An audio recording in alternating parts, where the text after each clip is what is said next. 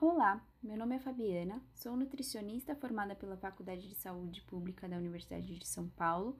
Atualmente sou doutoranda pela Faculdade de Medicina da Universidade de São Paulo e monitora do CTN USP, curso em EAD multiprofissional em terapia nutricional da Universidade de São Paulo.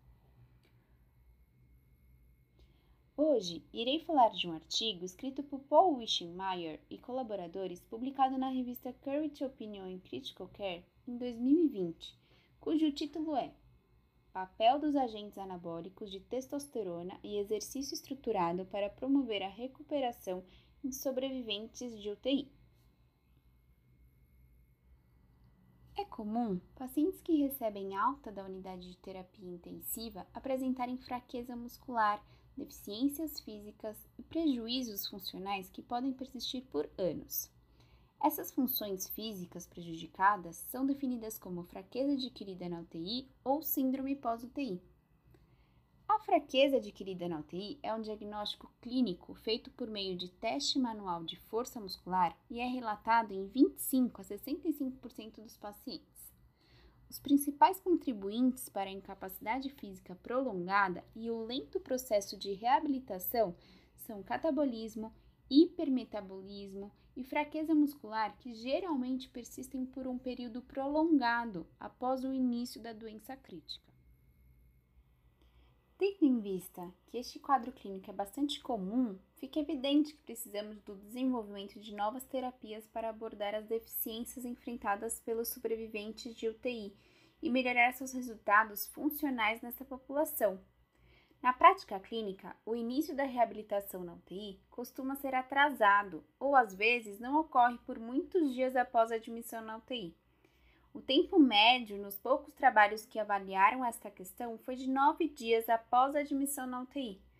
Mesmo assim, não parece que a reabilitação na UTI por si só seja suficiente para abordar significativamente a fraqueza adquirida na UTI e melhorar a função e a qualidade de vida em pacientes que recebem cuidados na UTI.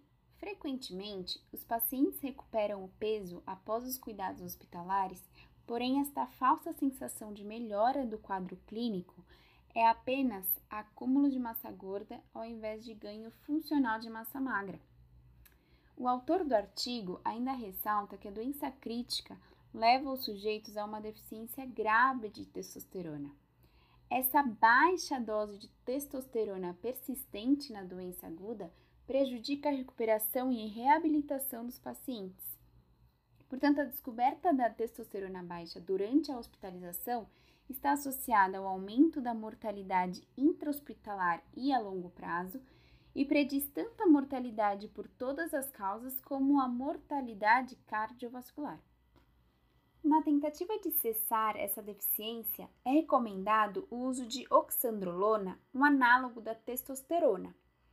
Este composto vem demonstrando benefícios significativos em queimaduras graves tratadas na UTI, incluindo redução da perda de peso, diminuição da perda de nitrogênio e redução no tempo de permanência sem qualquer aumento de infecção, taxa metabólica, hiperglicemia ou disfunção hepática. Além disso, a suplementação de testosterona parece reduzir o risco cardiovascular e acidente vascular cerebral em pacientes com baixa dose de testosterona.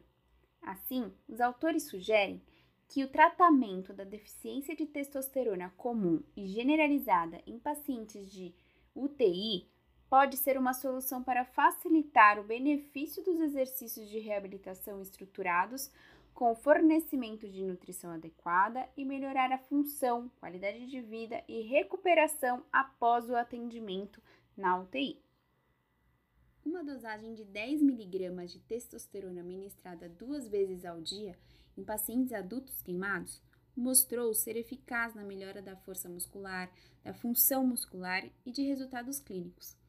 Na maioria dos estudos, isso é administrado alguns dias após a admissão hospitalar, que normalmente é 96 horas após a admissão na UTI, até a alta hospitalar. Outros métodos de administração de testosterona também podem ser eficazes é o cipionato de testosterona intramuscular tradicional, que é uma formulação de reposição de testosterona ambulatorial comum, administrada em uma dose de 200 a 400 mg a cada duas semanas. Além disso, os adesivos de testosterona também podem ser utilizados, adesivos de 4 mg com dose típica. Embora muitas vezes não sejam tão eficazes absorvidos em pacientes criticamente enfermos, com edema e perfusão cutânea alterada, e possam não corrigir adequadamente as deficiências graves observadas em pacientes de UTI. Por isso, acompanhar os níveis de testosterona ao longo do tratamento é essencial para garantir que a reposição adequada de testosterona esteja ocorrendo. Além disso, testes semanais de função hepática devem ser monitorados. Embora as elevações de testes de função hepática com uso de oxandrolona e testosterona em UTI de curto prazo sejam relativamente raras. Desta forma, a combinação de um agente anabólico com exercícios precoces e a nutrição adequada é a tríade essencial para otimizar a massa muscular, força muscular e a função física em sobreviventes da UTI. Bom, por hoje era isso. Nos acompanhe nas redes sociais, no LinkedIn, Facebook, Instagram e acesse o site www.ctnusp.com.br para saber mais informações sobre o curso. Lembrando que as inscrições ainda estão abertas.